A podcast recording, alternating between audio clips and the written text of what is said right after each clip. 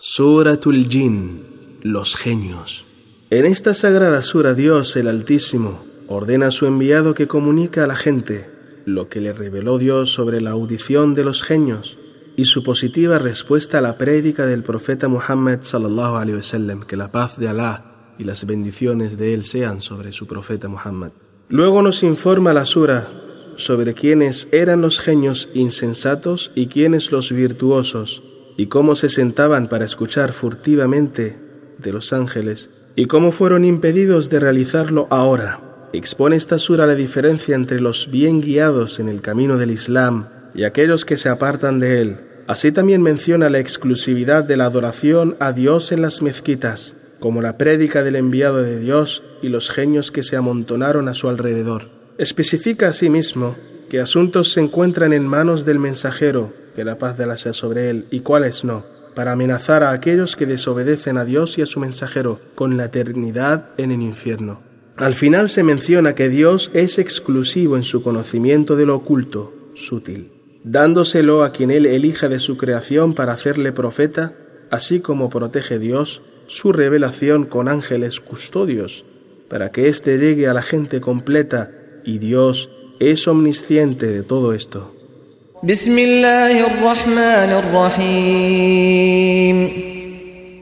En el nombre de Dios, el clemente, el misericordioso. قل أوحي إلي أنه استمع نفر من الجن فقالوا إنا سمعنا قرآنا عجبا. يهدي إلى الرشد فآمنا به.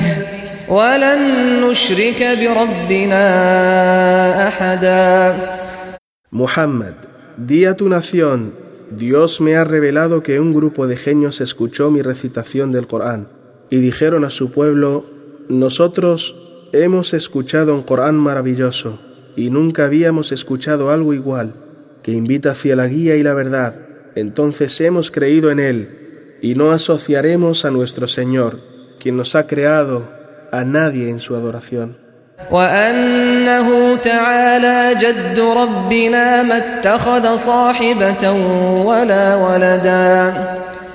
Y él, en su magnificencia y majestuosidad, no ha tomado esposa ni hijo.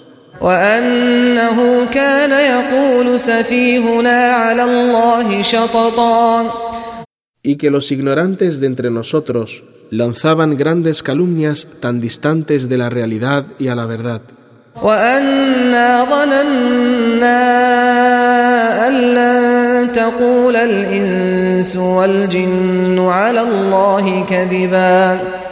Y nosotros pensamos que ni los hombres ni los genios atribuirían a Dios lo que no es cierto, ni que lo describirían como no es apropiado.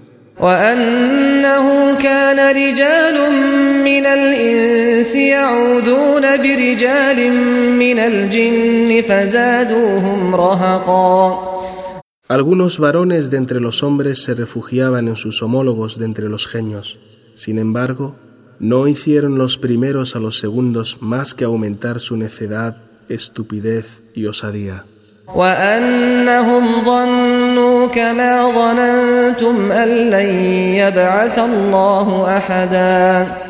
Y los genios pensaron, como lo hicisteis, los humanos, que Dios no resucitaría a nadie luego de su muerte, así como tampoco se enviaría un mensajero de entre los hombres.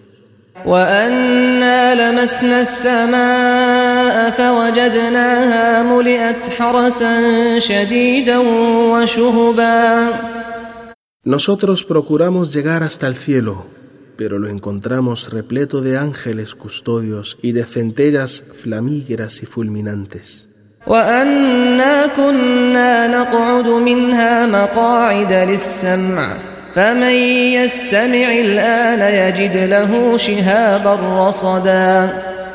Anteriormente solíamos apostarnos en el cielo para robar noticias de lo oculto, pero ahora quien desee escucharlas encuentra una centella fulminante al acecho que le persigue hasta darle muerte.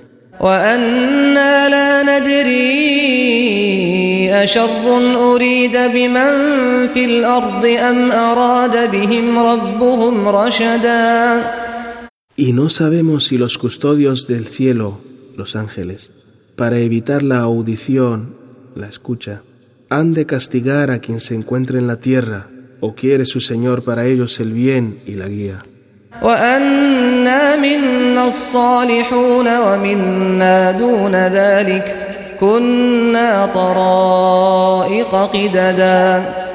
Y entre nosotros los hay píos y temerosos de Dios, y existen quienes no lo son. Ellos son un pueblo moderado en la virtud. Tenemos diferentes doctrinas.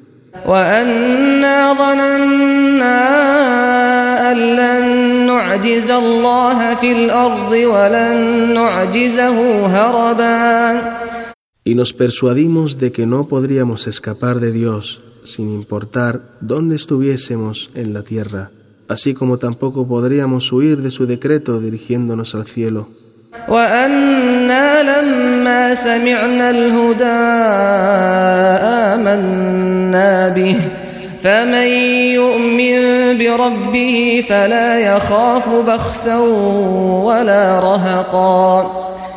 Y al escuchar el Corán creímos en él y quien cree en su Señor no teme que le sean restadas sus buenas obras y tampoco teme una injusticia, acrecentándosele sus malas obras.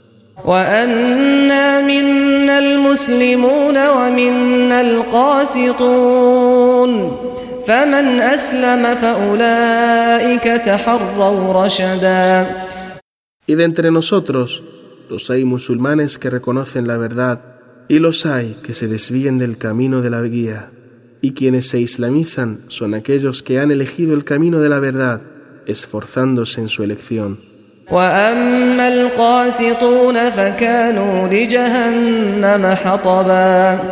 En cuanto a los que se apartan del camino del Islam, serán combustible del infierno.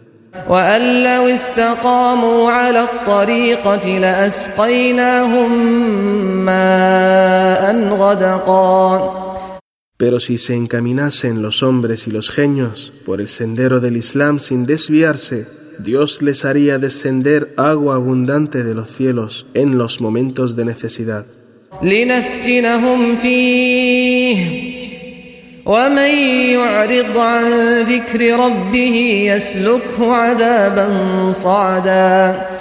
Esto es, para probaros si es que agradecen a Dios sus favores sobre ellos, pero quien se aparte de la adoración de su Señor, éste le hará sufrir un castigo penoso, insoportable.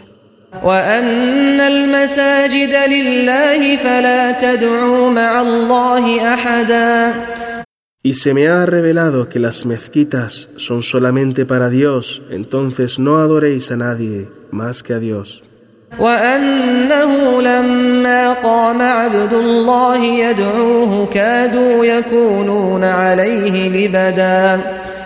Y se me ha revelado que cuando su siervo, Muhammad, se puso de pie durante su oración adorando a Dios, los genios se pusieron alrededor de él por su admiración por lo que veían y escuchaban.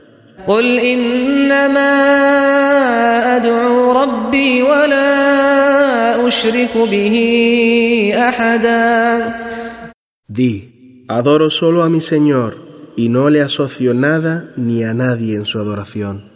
قل إني لا أملك لكم ضرا ولا رشدا دي yo no puedo apartar de vosotros ninguna calamidad, como tampoco haceros llegar la guía o beneficiaros.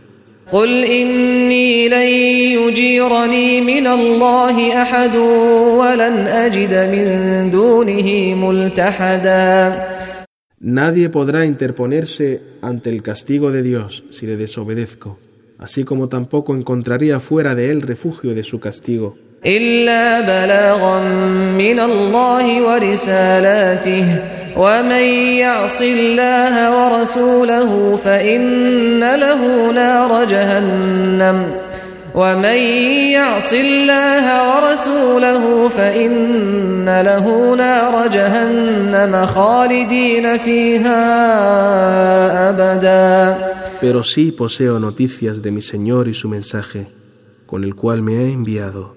Y quien desobedezca a Dios y a su mensajero Apartándose de la religión de Dios tendrá el fuego infernal como permanente castigo y un doloroso tormento.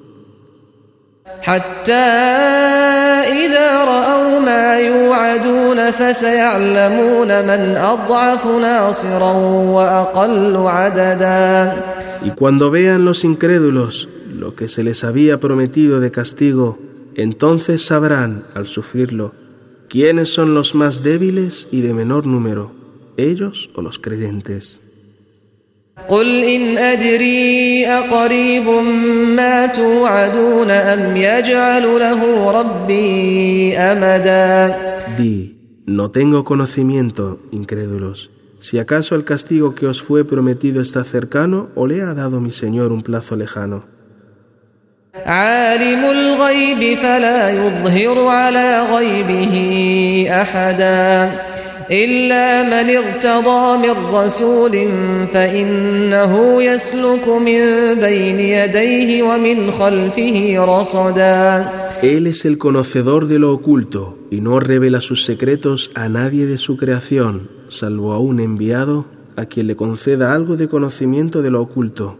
Entonces Él rodeará por delante y por detrás a su mensajero con ángeles para protegerle de los susurros y tentaciones.